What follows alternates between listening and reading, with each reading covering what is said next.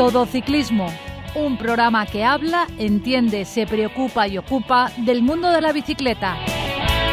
Hola, muy buenas a todos, bienvenidos a una nueva edición de Todo Ciclismo, un programa donde vamos a hablar de deportes no compatibles y de trucos con Vicente Azuara. Pero antes, las noticias internacionales de la mano de Jaime Pérez. Se ha celebrado la Vuelta a la Marina en Ondara, donde el vencedor fue Aitor Escobar del G-Sport. Roman Saez del IG Solar fue segundo y García del Suministros Dama fue tercero. En fémina se impuso Cristina Barrajón del Mr. Biker. En ámbito internacional, en la semana Copy e Bartoli finalizó con el triunfo final en la general de Jonas Vingegaard del equipo Jumbo Visma. Se trata del primer triunfo en una ronda de Vingegaard de 24 años y que también se lleva dos victorias de esta etapa en la edición de Copy Bartoli. Ya en 2021 sumió, sumó una victoria en la quinta fracción del Tour de los Emiratos Árabes Unidos. Y también en ámbito internacional, el danés Casper Asgreen del The Quick Step firmó una heroica victoria en solitario en la 64 edición de la clásica Harelbeke, que se disputó con un recorrido de 203,9 kilómetros en la que se protagonizaron dos fugas y la definitiva la ganó Casper Asgreen. Automovilista.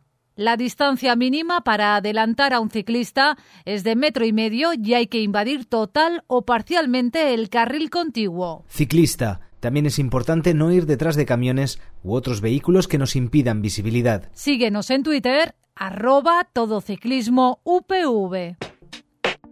Bueno, bueno, y nuestro primer invitado de hoy es eh, Fran Menor, que es un aficionado como todos nosotros a la bicicleta, eh, con la característica de que un día le dio por practicar otro deporte al que no tenía la musculatura acostumbrada y se partió por diferentes sitios. de ahí vamos a, a, ver su historia, que nos cuente qué pasó exactamente, cómo se recuperó y dónde ha llegado. Pero lo primero, muy buenas, Fran. Muy buenas tardes. Bueno, eh, lo primero, tú tuviste un accidente gravísimo practicando fútbol después de ser ciclista durante unos años, ¿verdad? Tú solo practicabas ciclismo antes del fútbol. Correcto, efectivamente. Mi, mi, mi afición de toda la vida era la bicicleta y por desgracia un día 15 de mayo del año 2015 se me ocurrió meterme donde no tenía que meterme, que era en un partido de fútbol de amiguetes y, tuve un percance que no olvidaré en la vida. Pero Fran, tú antes, antes de ese partido, digamos que en la vida habías jugado a fútbol, o sea, tu musculatura estaba acostumbrada solo ciclismo, que es así pedaleo y, ya está, ¿no? ¿No ¿O hacías alguna otra cosa más? Bueno, no voy a decir que nunca había jugado al fútbol o que había tocado una pelota. Eh, sí, bueno, como todos, alguna cosa ahí aleatoriamente. Como todo, o, si me dices si había jugado al tenis, pues alguna vez que otra, o al baloncesto, pues sí, que alguna pero no era un deporte habitual. Bueno, no se puede considerar ni habitual ni nada. Eh, yo llevaría, eh, sin, tocar una pelota, años cuando me pasó ¿Y haciendo mucha bici? Eh, ¿Al orden de qué kilómetros hacías al año en esa época?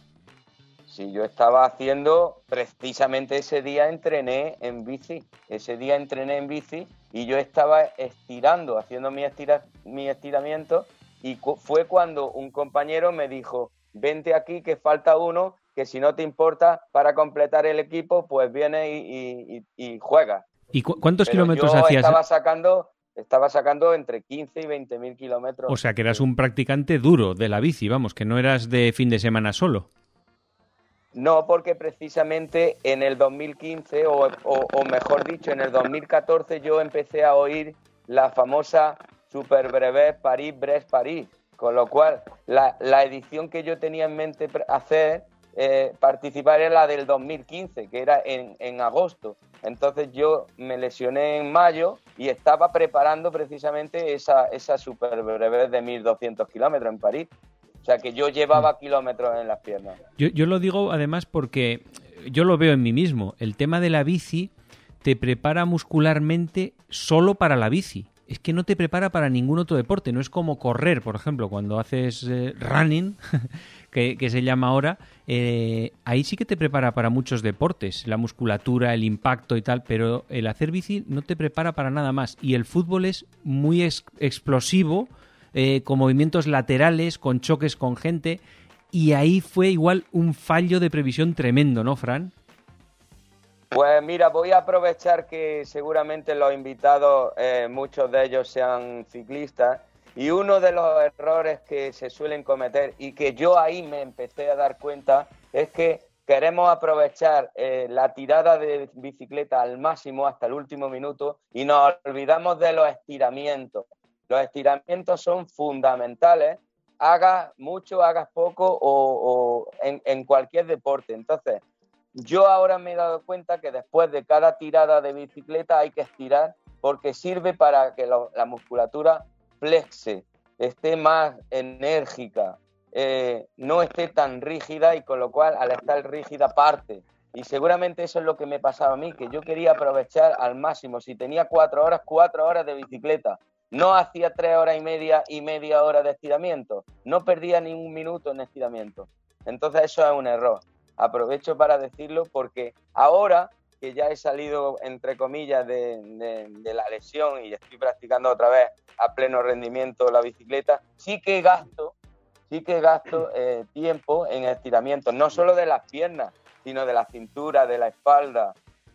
15, 20 minutitos de estiramiento vienen muy bien, muy bien. Lo ganas por otro lado, no lo estás perdiendo en tiempo. Interesante. Pero la, caída, lo que fue la lesión antes de pasar al post lesión, eh, ¿cómo fue exactamente y qué te rompiste en el fútbol? Bueno, pues en, la primera jugada de este partido que, anteriormente he dicho, en la primera jugada, un balón dividido, un compañero venía hacia el balón y yo también.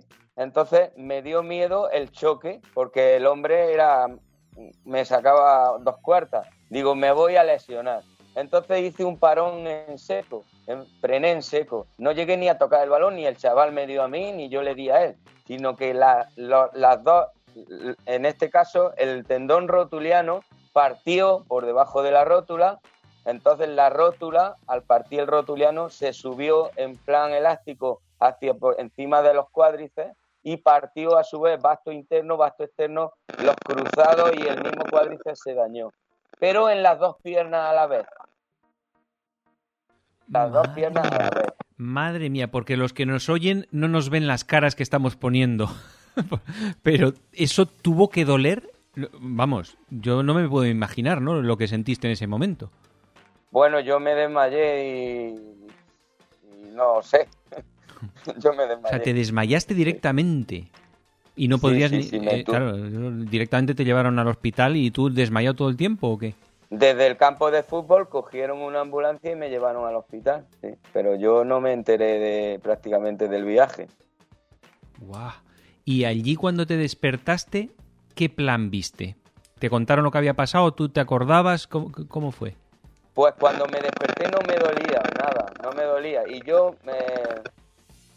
Yo veía que las rodillas las tenía, que las piernas las tenía cada una para un sitio y que las tenía súper hinchadas pero siempre me quedaba la esperanza, yo siempre viví con la esperanza de que fuese una, una, luxación o alguna no, que yo no pensaba, o alguna que se me había, había un E15 o alguna lesión leve, pero yo no me imaginaba eh, que, que, eso era así. Entonces me mantuvieron en la sala de urgencia un rato hasta que ya me dieron pude acceder a hacerme unas resonancias magnéticas, me metieron en el tubo este que todos conocemos y me hicieron la resonancia magnética. Esto fue un 14 de mayo del 2015 y, el cirujano que estaba de, de, guardia, el médico que estaba de guardia, el traumatólogo, pues me dio la noticia de que había que operar. No me dijo qué tenía, porque ni él mismo eh, sabía exactamente lo que tenía de tantas cosas que había dañadas.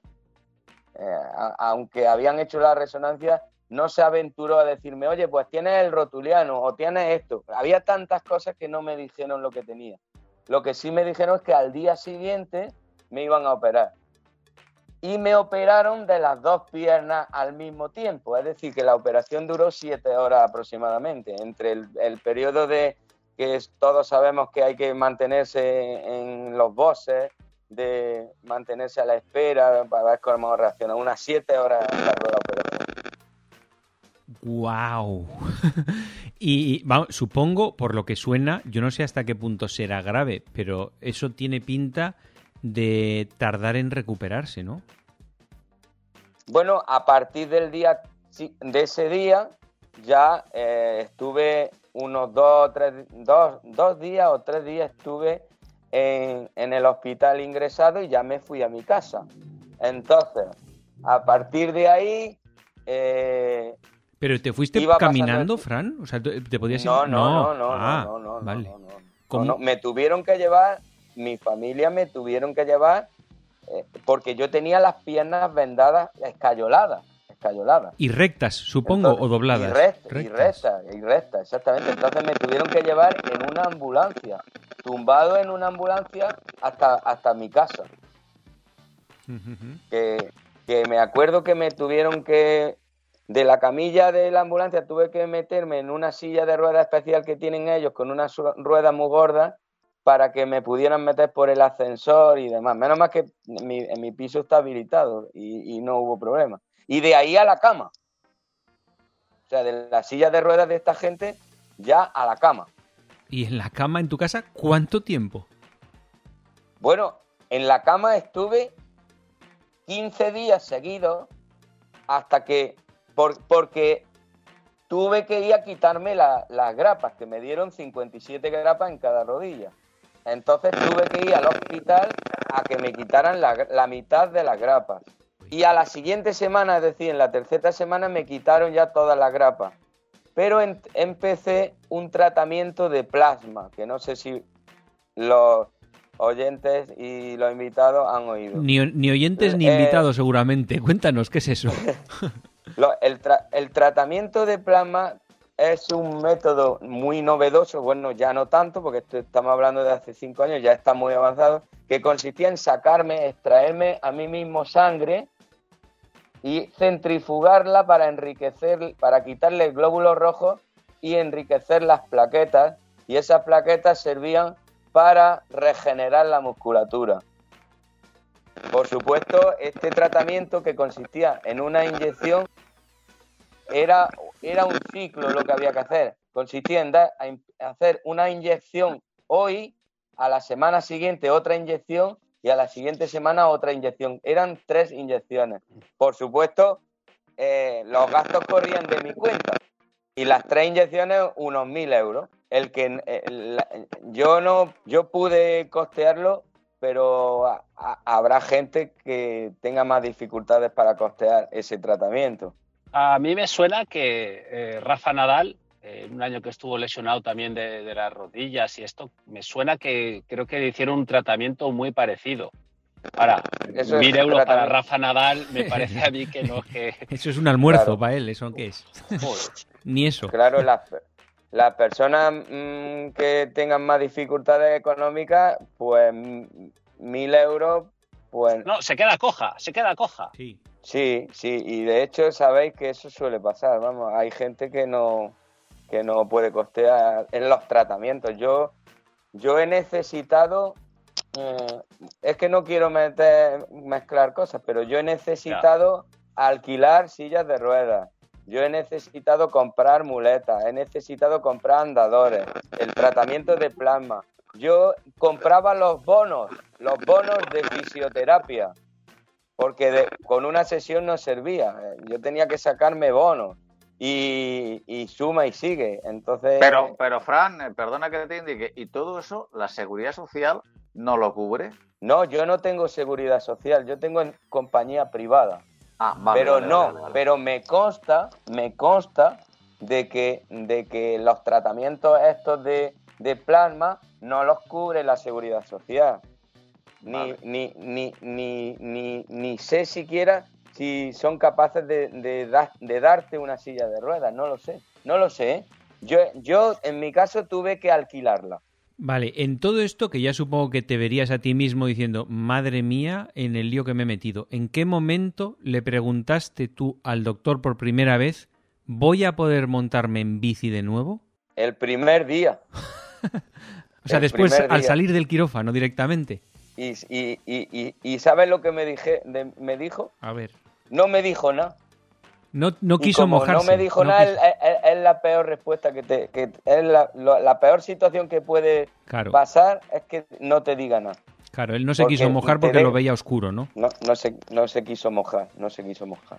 Mm. Exactamente. Y luego, ¿cuánto tiempo has tardado? Le recordamos que esto era a mediados de 2015, hasta que has podido caminar. ¿Cuándo empezaste a caminar, por ejemplo? Bueno, eh, eh, es que, claro, mi, vara de medir, eh, yo me, me- guiaba por las inyecciones de heparina, aunque parezca penoso.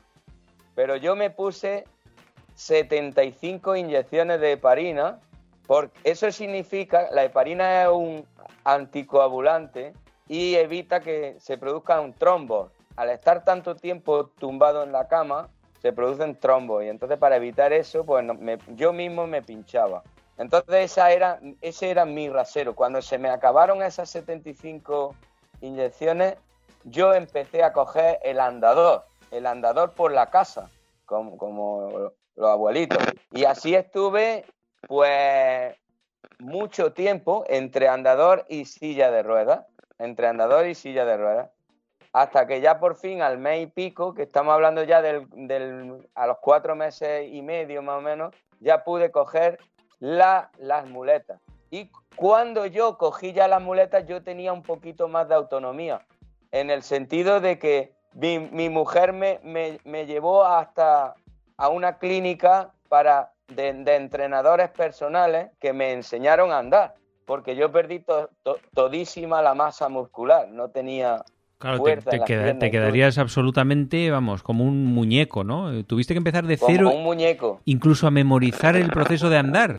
En todo este periodo que te he contado de Parina y tal, como yo mantenía viva la esperanza, infinidad, miles de millones de, de- de- de minutos y de horas de electroestimulación con un compás que, que me compré también, para que por lo menos me moviera la musculatura eh, eh, mientras que estaba tumbado en la cama.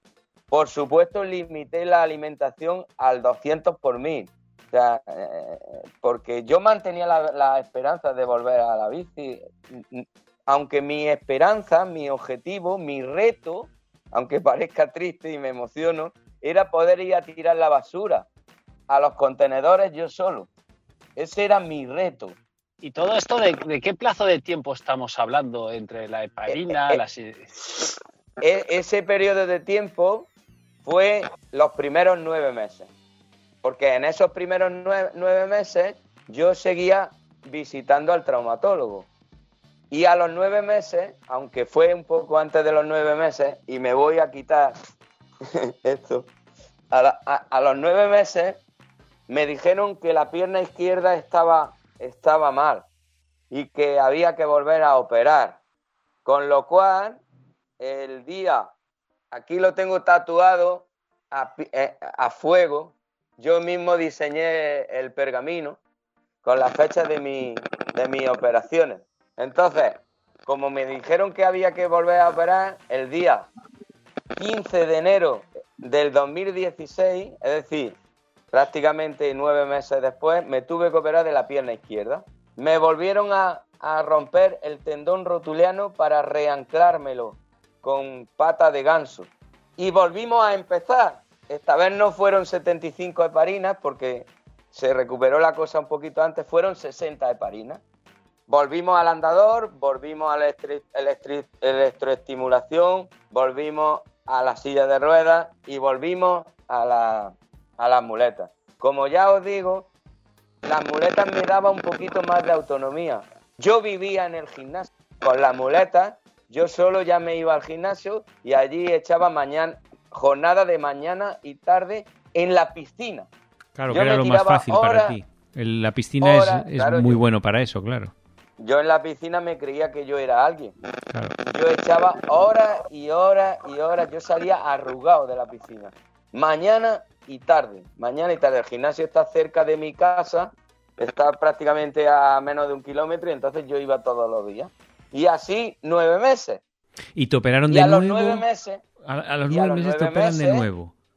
los Y empieza el proceso de nuevo. Madre me mía. volvieron a operar eh, un 8 de septiembre del año 2016, me volvieron a operar, pero de la pierna derecha. Pero esta vez no me operó el mismo médico.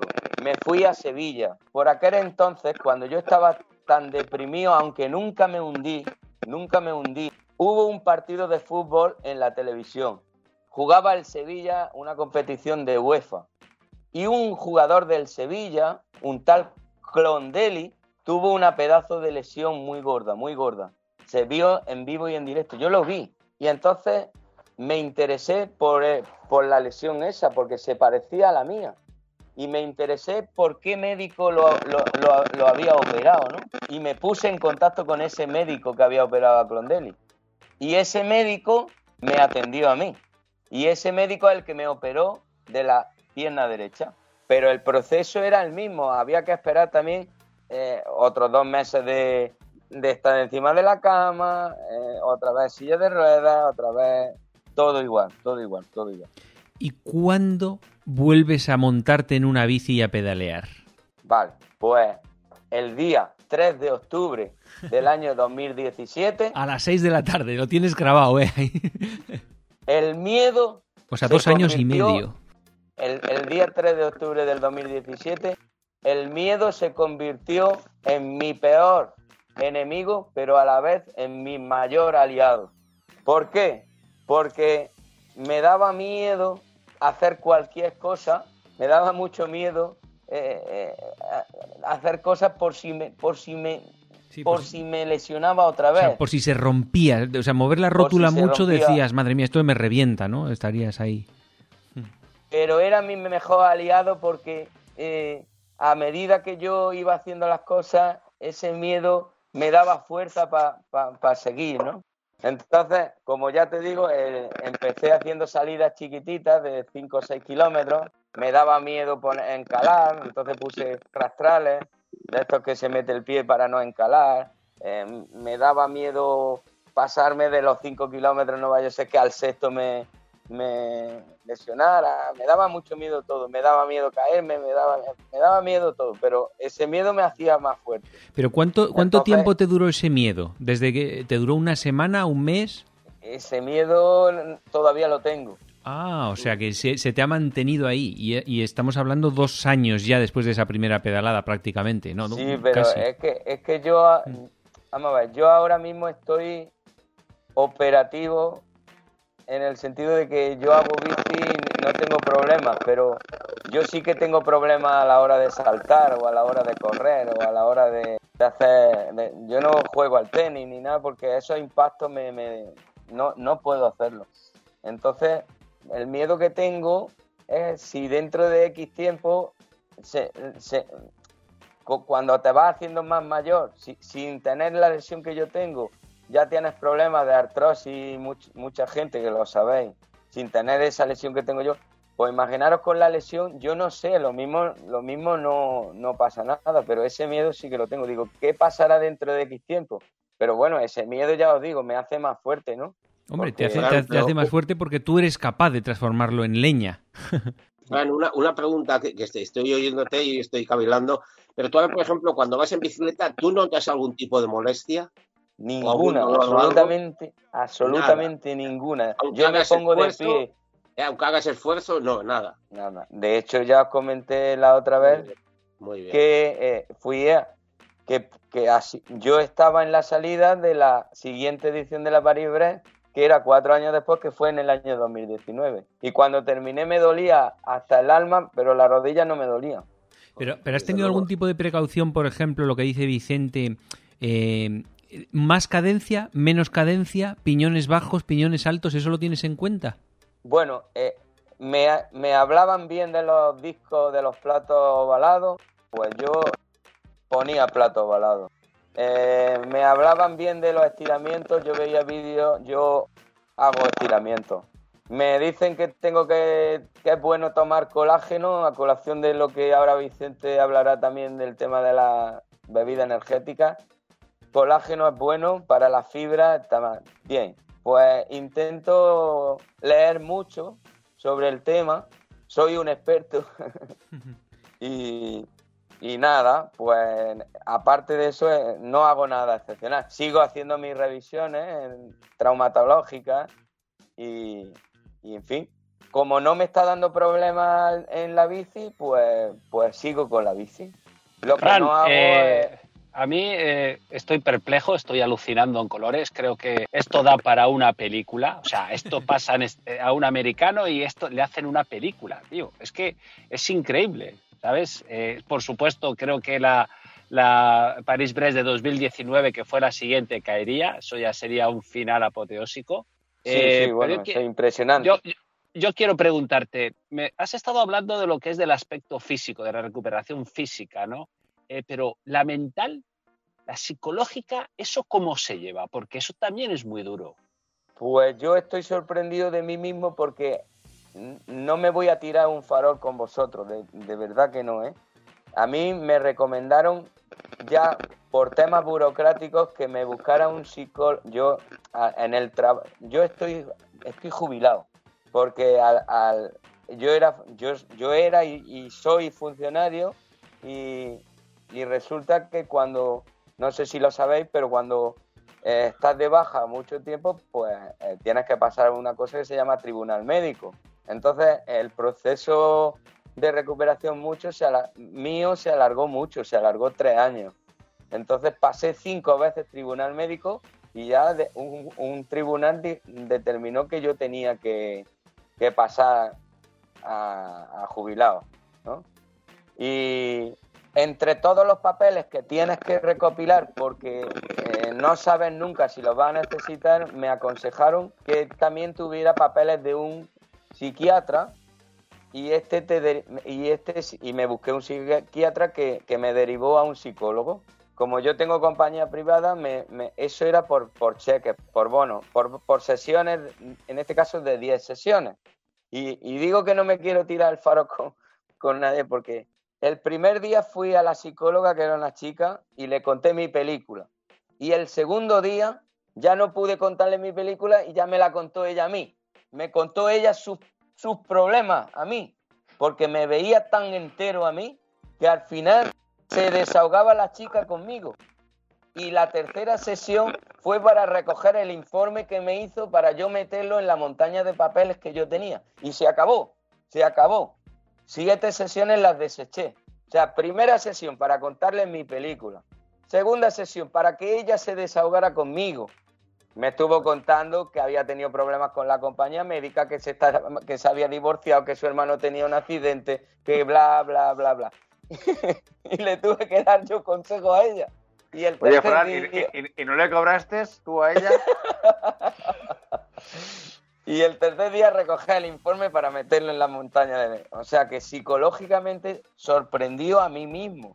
Porque estando yo en la cama tumbado desde el primer día, yo tenía la ilusión de volver, de volver, de volver. De hecho, yo conseguía comprar, me metía en internet y compraba materiales, y, compraba ropa. Digo, esto para cuando me recupere, esto para cuando esto, esto para lo otro, ¿no? Sin perder la cabeza, ¿no? Pero que yo tenía la ilusión. Entonces, psicológicamente, me debería de haber hundido no la tercera vez, ni la segunda, la primera, pero lo superé. Pero, Fran, ¿tú crees que eh, tú, ¿cómo te diría? El, vencer todos los problemas que tú has tenido y psicológicamente estar tan fuerte no se debe también a esa práctica del ciclismo tan exigente físicamente y donde la psicología es fundamental para hacer retos como la París-Brest-París? Sin duda, sin duda alguna. Eso me dio a mí fuerza y eso fue mi catecismo. Sin duda, la larga distancia, que es lo que yo practicaba, tantas horas de bicicleta en soledad o en grupo, subiendo puertos, bajando de noche, de día, con calor, con frío, todo eso me, me, embruteció a mí. Pero Fran, eso, esa fortaleza de la, de la larga distancia mental, ¿la has conseguido cuando te metiste a la larga distancia? Me refiero, ¿hace 20 años eras igual? ¿O antes de empezar con la ultradistancia? Yo siempre he sido muy cabezón, pero no sabía que lo era tanto. no sabía que era tan O sea, te- cabezón. n- la, la ultradistancia realmente no te ha aportado. Tú ya eras así, ¿no? Ya eh, ibas a salir de lo que fuera, ¿no? ¿O qué? Sí, yo me gusta hacer cosas diferentes, distintas. Siempre tengo mi, mi cabeza pensando y tengo que llamar luego a Miguel Ángel aparte para darle otras noticias porque como siempre estoy pensando, pues será también eh, influirá el tema este, que yo ya era antes así, ¿no? Pero Fran, No eh, sé. pero Fran, ahora, ahora mismo tu reto que tienes eh, encima de la bicicleta, que es salir día a día, o tienes un eh, objetivo ya fijado en la agenda para el 2021. Os voy, a de- o- os voy a decir una cosa que os va a encantar, y sobre todo a Miguel Ángel. El día 3 de julio hay un movimiento solidario que se llama Ultrella.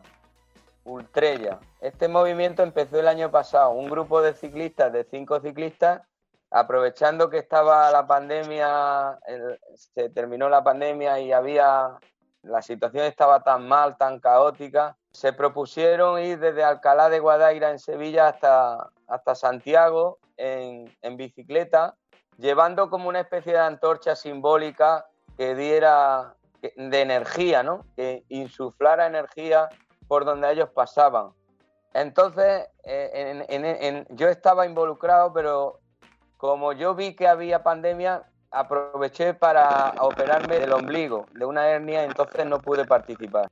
Pero este año ese movimiento se ha quintuplicado porque vamos a hacer 2.700 kilómetros en 17 etapas. Saldremos el 3 de julio desde Alcalá de Guadaira por etapas y vamos a recorrer toda España. Hay 60 o 70 empresas, grandísimas empresas involucradas, como pueden ser Hyundai, Caritas, que es el que lleva la voz cantante, la Fundación La Caixa, Ciclos Cabello, Gobit, eh, la, la Cámara de Comercio de Santander, de Salamanca, la Orden no sé qué de, de Ávila, de Santa Teresa de Jesús. Hay mucha gente implicada y que están apoyando el proyecto. Así que el 3 de julio saldremos desde Alcalá de Guadaira y vamos a hacer 17 etapas, llevando esa gota de, de esperanza a, la gente, a los pequeños, medianos y grandes empresarios que lo están pasando tan mal, ¿no?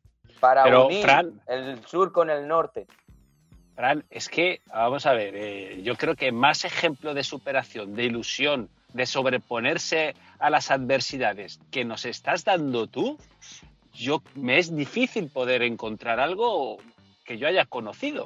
O sea, yo creo que eres un ejemplo que, que- que hay que darle visibilidad, tienes que dar charlas sobre esto. O sea, te lo digo en serio, o sea, de superación para que la gente no se venga abajo, porque hay gente que en un vasito de agua se ahoga, ¿sabes? O sea, Sí, es verdad, sí. eh, yo ya te digo, eh, me pareces un héroe, así de claro, un héroe, lo que has hecho no es fácil. No. Muchas gracias por los halagos, pero tampoco. Tampoco es, cuestión de. Lo mismo que tuve la desgracia, eh, también tuve el milagro. Se puede llamar así. Tuve esa desgracia porque no se sabía por qué. Nadie supo el porqué de mi lesión. Y luego también es verdad que me, me he recuperado prácticamente de- al 100%. ¿no? Es que eres una peli que es un drama con final feliz, es que eso vende mucho, vamos. O sea, es que tienes que vender el guion. Próximamente Madre en mía. Netflix. Yo creo que ahí vamos, vamos a dejar el, el- el asunto por hoy. La verdad es que es un gusto tenerte, Fran. En el futuro nos tienes que contar esta, esta historia que vas a hacer de 2.500 kilómetros. Supongo que este fin de semana no vas a jugar un partido de fútbol, así que en el futuro hablaremos contigo. Y muchas gracias por haber estado hoy, Fran. Muchas gracias a vosotros por la invitación y estoy a vuestra disposición. Hasta otra. Automovilista. Modera tu velocidad al adelantar a un ciclista. Ciclista, rueda por el arcén cuando sea posible, o en su lugar lo más arrimado a la derecha. Búscanos en Facebook. Todo Ciclismo UPV Radio. Bueno, don Vicente, eh, comenzaste hace unos programas comentándonos tu nueva sección, porque ya llevas con nosotros muchísimos, muchísimos años, prácticamente eres fundador, claro que sí, de este programa de radio, y la titulaste Ideas para ciclistas que se sienten eh, ciclistas. Hoy, Vicente, ¿de qué nos vas a hablar?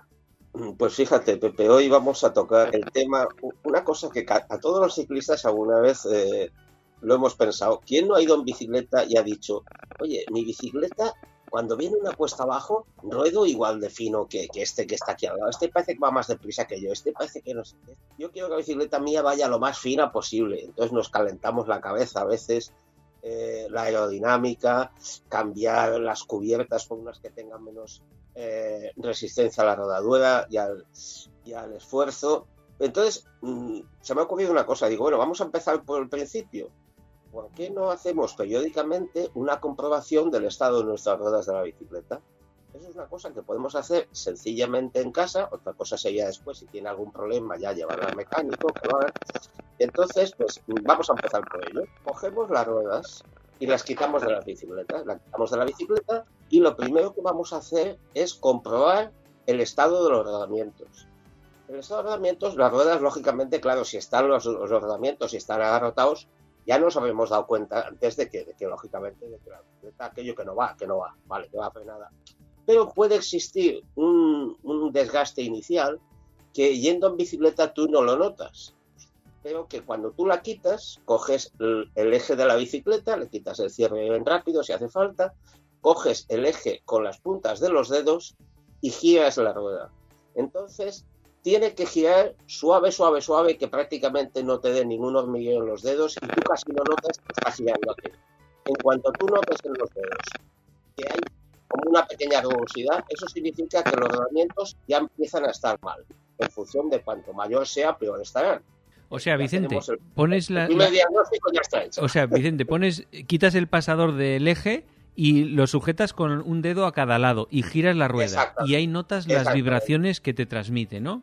Exactamente. Eso si, si, está en perfecto estado, veréis que es una suavidad increíble. Además es lo típico que cuando lo pones empiezas a darle la vuelta y la, rueda empieza a dar vueltas y vueltas y es como la pila aquella que y dura y dura y dura y no se para nunca, ¿no? Eso es lo ideal, así es como tiene que ser.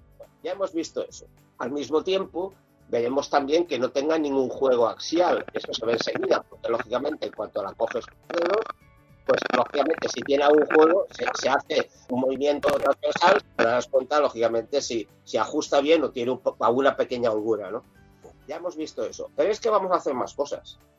Ya que la hemos desmontado, digo, oye, ¿por qué no?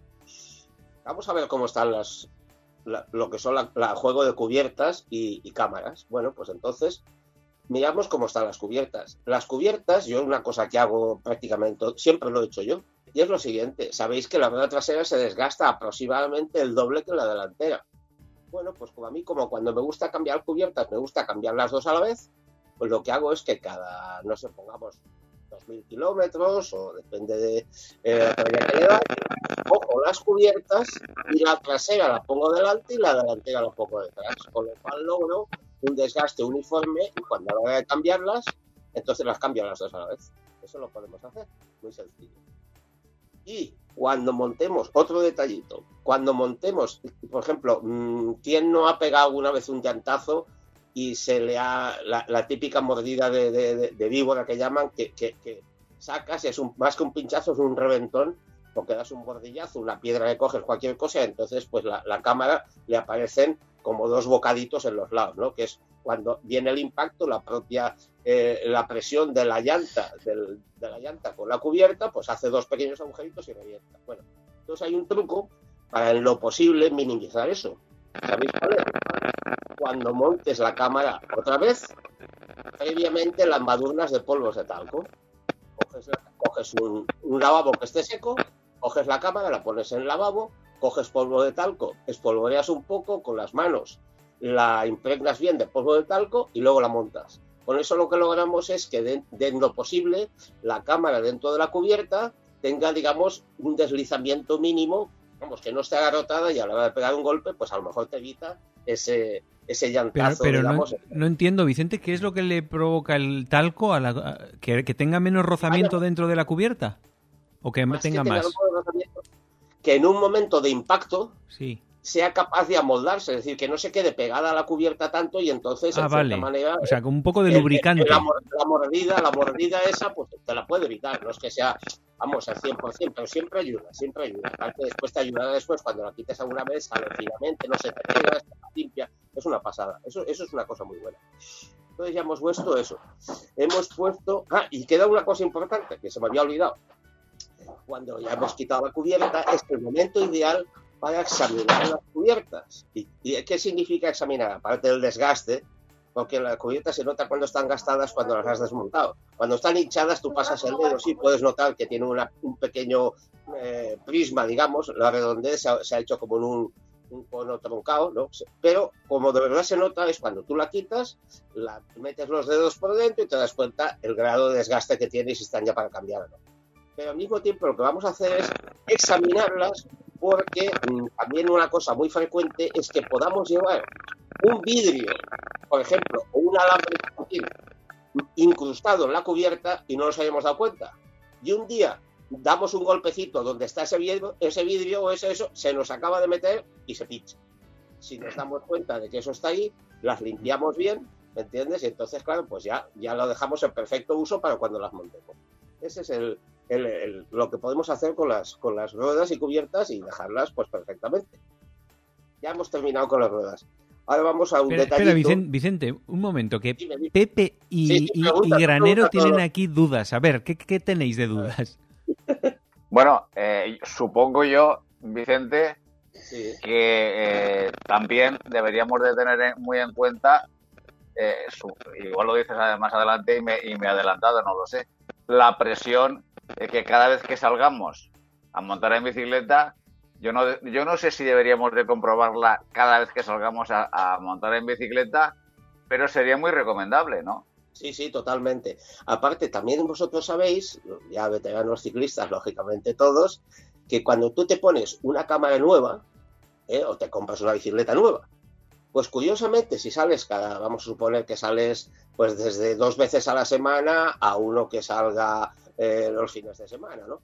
Entonces, tú dejas la bicicleta, imagínate que hinchas a 7 kilos detrás y seis y medio delante, que es como las hincho yo para mi peso. Entonces, cuando vas a la semana siguiente y vas a ver la presión, y cuando son nueve, pues está casi igual. Y es verdad, casi no ha bajado. Ah, mi vida, pero conforme se van desgastando, no por efecto de que tengas un pinchazo, sino simplemente por el efecto del desgaste, te van apareciendo unos microporos pequeñinos que hacen lo que te pierdan esa presión que tú, Pepe, muy bien has dicho que vas perdiendo. Claro, si no tienes la, de 7 a 6 y medio a 6, no te va a pasar nada. Pero claro, si la llevas a 4, pongamos, pues es un peligro porque vas a pegar un llantazo mucho más fácil, en una curva te puedes ir, en fin, que realmente lo que dices tú, efectivamente hay que comprobar siempre la... Y al mismo tiempo te das cuenta el estado que tienes la cámara, es decir, en qué, a qué velocidad te pierde el aire, ¿no? Y si llega un momento que te pierde mucho, pues lo que tienes que hacer es cambiarla, poner una nueva y se acaba.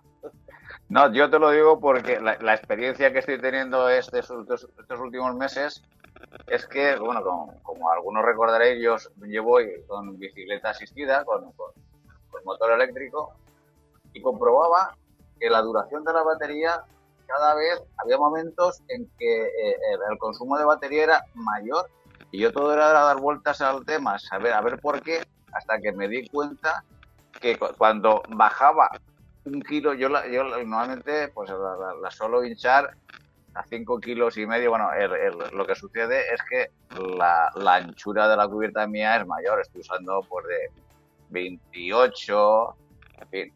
Eh, Y tú, lle- y tú llevas tres, ¿no, Pepe? Tú llevas tres. yo llevo, claro, es un trique, es un trique, Claro, una bicicleta sí, reclinada con motor. Y llevo tres. Pero eh, cuando me bajaba eh, por eh, cuando me bajaba la presión por, eh, por encima de medio kilo, el desgaste que se producía, el consumo de energía de la batería era muy superior. Y la, y la autonomía que yo tenía con esa batería me bajaba bastante. Disminuía. Lo que implica Claro, que las piernas también tendrían que trabajar más en nuestro caso. Claro. Correcto, correcto. Es decir, pero si eso lo trasladamos al ciclista normal y corriente que no lleva, eh, que no va asistido por motor eléctrico, pues bajar, ya no te digo un kilo, medio kilo la presión de las ruedas. Marca diferencia. Unos- que, que ahí tú se te tienes van unos- un, desga- un desgaste personal importante. Ahí se van unos vatios que se están perdiendo por deformación Correcto. de la cubierta, efectivamente. Aparte que las cubiertas de ir, de ir mal hinchadas se desgastan mucho más. o sea, que la vida te la estás, Bueno, los coches pasa lo mismo. todo esto viene de cuando todos hemos tenido coche y te hablamos, pues esto pasa lo mismo. Exactamente. Fran, ¿tú tenías alguna, algo que de añadir sobre las ruedas? Sí, me, parece interesantísimo eh, los, consejos de Vicente, impresionante. Es simplemente por, eh, por eh, complementar la información. Eh, en muchos casos y no nos damos cuenta, y si también influye para el desgaste, que no ponemos las cubiertas correctamente. Las cubiertas solo tienen una manera, una manera de rodar, pero muchas veces las ponemos al revés. Y eso también influye mucho en el desgaste y en el poco, en el menor rendimiento. Y eso se nos olvida. Hay muchas personas, como aquí va a haber muchos oyentes que nos estén escuchando, eh, la posición de la cubierta hay que, acordarse de que siempre tiene que ir para un sitio y está indicado en la cubierta. Simplemente era eso. Enhorabuena, Vicente. Bueno. Y, espera un poco, Vicente, que, Miguel Ángel creo que también tenía más dudas. ¿Miguel Ángel de, de, las ruedas o qué? Sí, bueno, cuando habéis comentado antes lo de cambiar la de detrás a la de delante, que eso es algo que prácticamente hacemos eh, todos para intentar estirar un poquito más lo, que es la vida de la cubierta. Eh, a mí una persona me comentó que la que tenía que estar en mejor estado, la nueva la teníamos que poner delante porque es la que tiene más agarre. Pero claro, la de detrás es la que se desgasta antes. Entonces, si la cambiamos, entonces estamos haciendo lo contrario. ¿Vale? O sea que eh, yo a mí siempre me han, entrado las dudas de la cambio o no la cambio. O sea que, eso ya cada uno. entonces, Vicente, ponemos cuando cambiamos una nueva, ¿dónde la ponemos? ¿Delante o detrás la nueva? Es que por eso, por eso, claro, por eso la idea mía siempre ha sido cambiar las dos a la vez, claro, llevar las dos en buenas condiciones. O sea, lo que no hay que llevarla nunca es ya con, con, ese, con esa redondez que te la has comido y entonces, digamos, lo que va pisando se ha hecho una, una meseta plana y de hecho, cuando tú la desmontas, pones los dedos dentro y fuera y te das cuenta que, te has comido la mitad del grosor de la cubierta, ¿me entiendes? Con lo cual es carne de caballo de coger cualquier cosa, pulirse a pinchar. Aparte que te puede ¿sabes? Exacto, no solamente de ponerte a pinchar. Es una cosa de seguridad, totalmente. Exacto, bajando un puerto de montaña con una rueda trasera desgastada o delantera, el riesgo es muchísimo mayor. Y ahí viene, y ahí viene lo que decía Miguel Ángel, que lógicamente todos lo sabemos. ¿Qué es más peligroso? ¿Un reventón de una delantera o una trasera? Lógicamente, mucho más peligroso el delante. Si revientas delante, te vas al suelo fijo. Y si revientas detrás con un poco de suerte, te puedes hacer con la bicicleta. ¿Me entiendes? Entonces, por eso siempre decían que delante que estén mejores condiciones. Pero mi opinión es que estén las dos bien, que es lo mejor. O sea, no juguemos, no juguemos con la seguridad, las cubiertas son muy baratas porque de hecho, yo por ejemplo, un detalle que, es que me ha pasado muchas veces, vosotros también lo conoceréis alguna vez, gente que se gasta 3.000 pavos o más en una bicicleta, y luego lo de cambiar cubiertas, por no gastarse 10 euros más, se compra unas esas de gama media, por no decir baja, no, con estas de 15 euros voy que me mato. Hombre, si te has gastado 3.000 pavos en una bicicleta, ponte unas cubiertas de alta gama, buenas, que, que, tengan buena adherencia, que te dure, o sea, gastarte el dinero en las cubiertas, ¿me entiendes? Muchas veces escatimamos en las cubiertas y nos hemos gastado un dinero en una bicicleta, pues bajarle 200 gramos que no hacía falta bajar los 200 gramos. Bueno, eso es, eso es un tema que otras veces tocaremos también, ¿no? Pero bueno, sí, es interesante todo esto. A ver, yo en el tema de las cubiertas, eh, bueno, eh, acabo de hacer, digamos, un experimento en cierto modo. Yo en, en octubre eh, cambié las cubiertas. No voy a decir la marca por no dar publicidad. Y si son buenas tienes que decirlo, ¿eh, Miguel Ángel? si son para que copiemos todos. Bueno, yo si, queréis al final las digo, ¿no? Sí, hombre, son una marca buena porque para mí el poner una cubierta de calidad a la larga siempre sale más barato, más barato que poner una barata, solo por pinchazo, seguridad, etcétera, ¿no? Sobre todo los que hacemos muchos kilómetros, si no estaríamos cambiándolas cada dos semanas.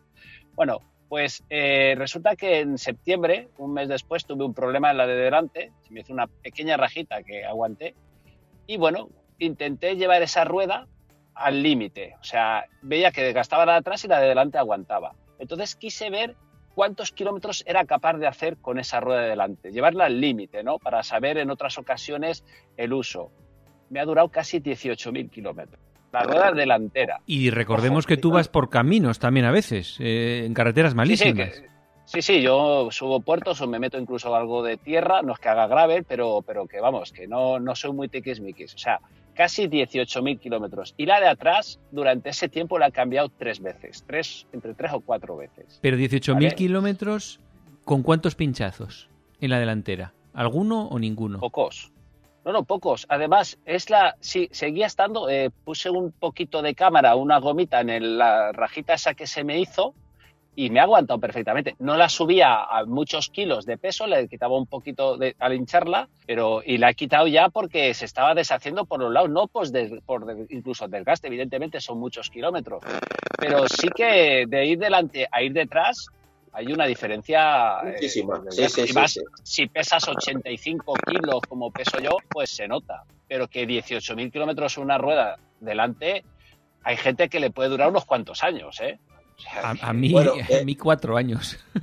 Miguel Ángel, Miguel Ángel, pues mira, me has dado una idea que no la tenía apuntada. En el próximo programa hablaremos de algún truquito que hay que a todos nos ha pasado, por ejemplo, tener una cubierta que te has comprado nueva y la mala suerte esa, dices, hombre, no he pinchado en dos años, la pones nueva y pinchas al cabo de, la segunda salida. ¿no? te quedas así como, bueno, pues entonces, peor que el pinchazo es que se te haya hecho un cortecito. Entonces hablaremos de algún truquito para esa cubierta que está en buen estado, simplemente es que ha tenido un cortecito. ¿Qué podemos hacer para, digamos, asegurarle la vida? Lo hablamos en el te da, te, da, mucha rabia gastarte... 35, 40 euros en una cubierta que a los 500 kilómetros ya has tenido un llantazo o una cosita, se te haga y, tengas que cambiarla. Entonces intentas apurarla, ¿no? Bueno, Eso pues sí, yo en lo de los 18.000 kilómetros, yo era consciente de los kilómetros que llevaba. Entonces, poco, y de la, pasado un poco. Y de la adherencia que tenía, y evidentemente yo iba con mucho tacto en curvas y en algunos sitios. Eso hay que tener. Bueno, no los pues mismos neumáticos nuevos que, que unos más antiguos. Pues nada, hablamos, hablamos en el siguiente programa del truquito este. Bueno, pues ya está. Yo creo que, bueno, si queréis 20 segundos para decir que ahora que, el tiempo está, digamos, que hace buen tiempo, pero vamos a un poquito demasiado abrigados, mucho cuidado en las bajadas cuando vamos sudados y tal. Pues bueno, yo he recuperado eh, un viejo truco que es llevar un papel de periódico dobladito y lo llevo por si vas a un sitio a almorzar y no tienen, entonces lo que hago es llevo una pequeña bolsita de plástico y cojo una, dos hojas de periódico, las doblo en cuatro partes y las meto dentro de esa bolsita de plástico. De manera que cuando llego arriba a un puerto, este sábado pasado lo hice sin ir más lejos, las saco, me las pongo en el pecho, que ese es el mejor cortavientos que se ha inventado, no nos engañemos, ya lo decía Perico Delgado. Que es el mejor que se ha inventado, y cuando llega abajo te lo quita, lo guardas y ya para casa. Es una, tontería, porque si no te metes el plástico ese, ¿qué pasa? Que lo sudas todo y se hace una porquería. Pero claro, si lo metes dentro del plástico, cuando lo sacas está impecable, te lo pones en el pecho y puerto para abajo. Mejor el periódico, el periódico que, por ejemplo, las sábanas esas doradas. Recortar un cacho de esos yo, el periódico sí, es increíble, de verdad. Una hoja doble de periódico, te la pones ahí, es que es increíble lo que, lo corta el viento. ¿eh? Pero es que además, te absorbe el sudor.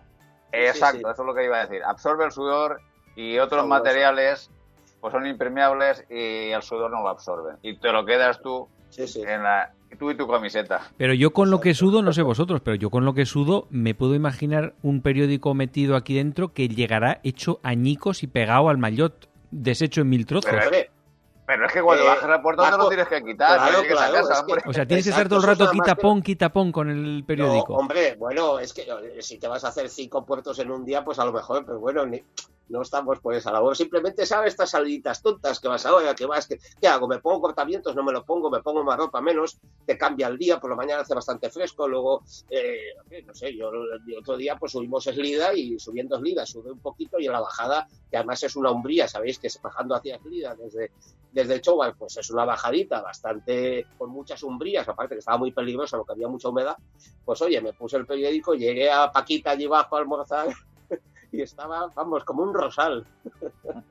Hombre, de todas formas, siempre es conveniente salir con cortavientos. El periódico es un recurso de, última hora cuando, cuando lo necesitas porque no llevas otra prenda.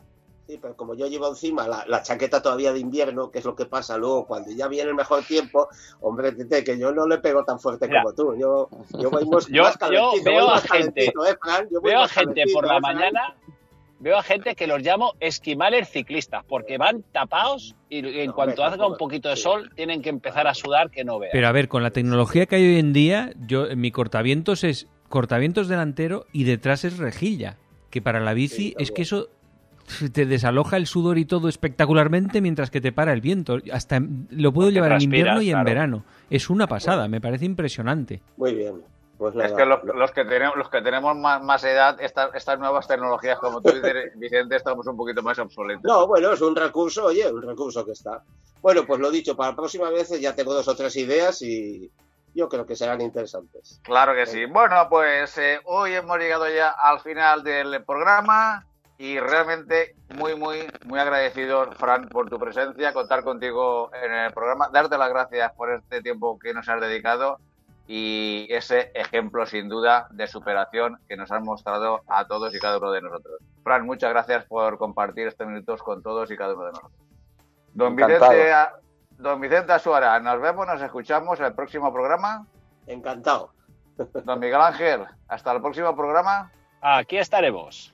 Y don Francisco de Casa, nos vemos, nos escuchamos el próximo programa. Y esperando ya las historias de Vicente, que yo me las apunto todas. Venga.